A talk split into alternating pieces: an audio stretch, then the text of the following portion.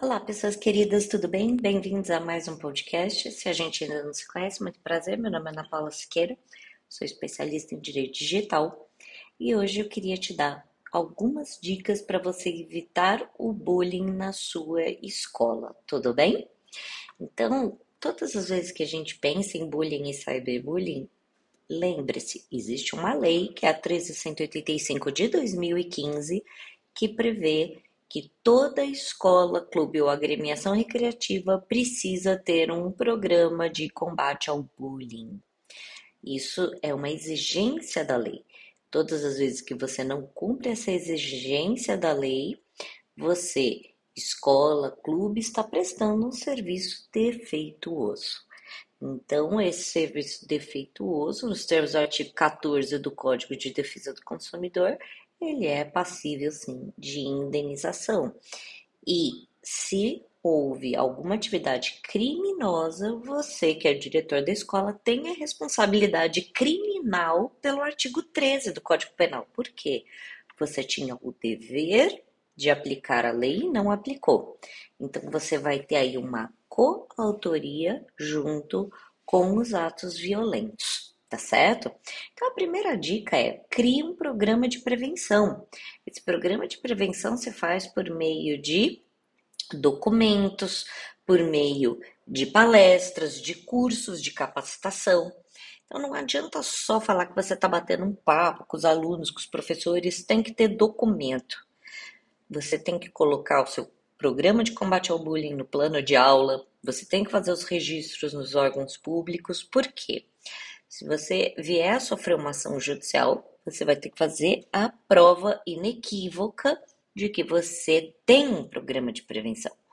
Então, a prova inequívoca que você tem um programa de prevenção se faz por documento. Não adianta falar, bati um papo, a gente conversa. Esqueça isso, esqueça. Isso não vai valer judicialmente, tudo bem? Segundo ponto. Teve a denúncia por denúncia anônima, ou ainda a mãe veio na escola, ou ainda aconteceram ofensas no grupo do WhatsApp é, de noite, ou ainda no período que não estavam na escola, não faça egípcia. Não fique pensando que não é com você. É com você, tá? Você precisa tomar as providências de forma rápida, tá? Nunca torne os atos de violência como insignificantes. Tá? Briga, discussão tem que ser identificada, analisada e resolvida, tá? Então, e tudo isso, obviamente, documente. Coloque tudo isso na ficha do aluno. Ah, eu fiz a reunião. Tudo bem, gravou a reunião? Grava a reunião e salva a reunião gravada na ficha virtual do aluno. Tudo bem? Não esquece, obviamente, de colocar bastante é, barreiras para que não tenha vazamento de dados. Ai, desculpa, tô tomando um cafezinho. Mas aqui é dia todo mundo é de casa, né? Então, o terceiro ponto. Você precisa identificar os alunos que são possíveis alvos de bullying. Então, principalmente, tome cuidado com as minorias, tá? Indígenas, negros, pardos, pessoas LGBTQIA, sempre fique atento, tá? Então, isso, como eu já disse um milhão de vezes, quem pode ser vítima de bullying? Alunos, pais e professores. Quem pode ser o agressor? Alunos, pais e professores. Por quê? Porque a lei de bullying não colocou uma limitação de idade.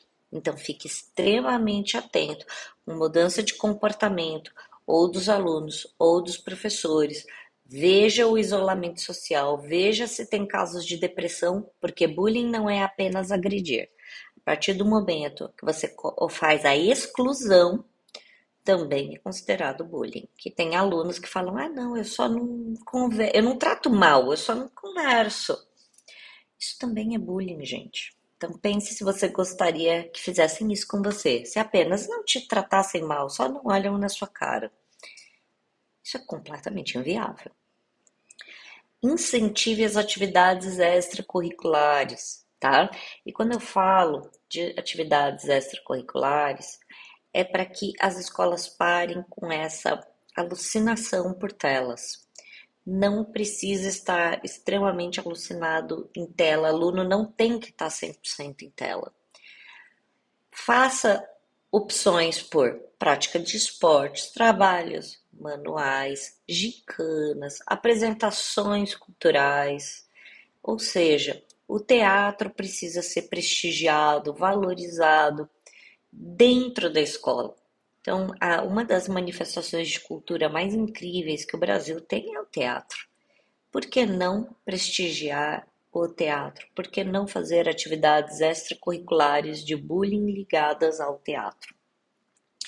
Depois, sempre, mais uma dica, sempre mostre que você está aberto à ajuda. Deixe canais, canais de denúncia, canais de pedido de apoio, canais de pedido de auxílio. Sempre deixe o canal aberto. É por isso que professores precisam receber a capacitação. Quando os professores são capacitados, nos termos da lei, não é Ana Paula que está falando que os seus professores têm que ter curso de capacitação. É a lei 13115 de 2015, tá certo? Então, vamos lá. Incentive os seus alunos por meio do elogio.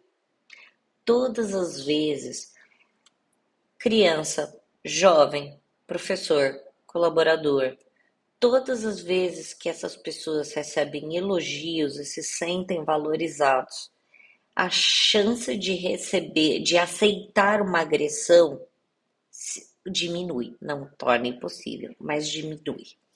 Então, veja só apontar erro, como a maior parte das pessoas faz, aproveita também para reconhecer e, obviamente, valorizar a conquista de alunos, professores, de pais. Muitas vezes o pai não vai até a escola porque a escola não prestigia a presença do pai. Todas as vezes que você não prestigia a presença do pai, ele não vê por que tá lá. Ele acha que ele só tá perdendo o tempo dele. Então, e a última dica tá intimamente ligada a essa. Você precisa ter uma união entre escola, família e sociedade. Um dos requisitos da lei de combate ao bullying é que a escola promova medidas anti-bullying e políticas de paz, tá certo? Em, nos, nos meios de comunicação em massa. Mas o que é isso, Ana? Minha escola é pequena, a gente não tem dinheiro para isso. Se você tem um perfil no Instagram, no Facebook, no TikTok, isso sim é promoção de cultura de paz, tá certo? Em vez de só ficar fazendo é, marketing direto e chato, por que, que você não mostra para as famílias que você é uma escola digital segura? Por que, que você não mostra para as famílias que você é parceiro dessas famílias? que existe realmente um vínculo com essas famílias. O vínculo com essas famílias, muito, você vai ver de forma extremamente é, interessante, principalmente no engajamento do Instagram.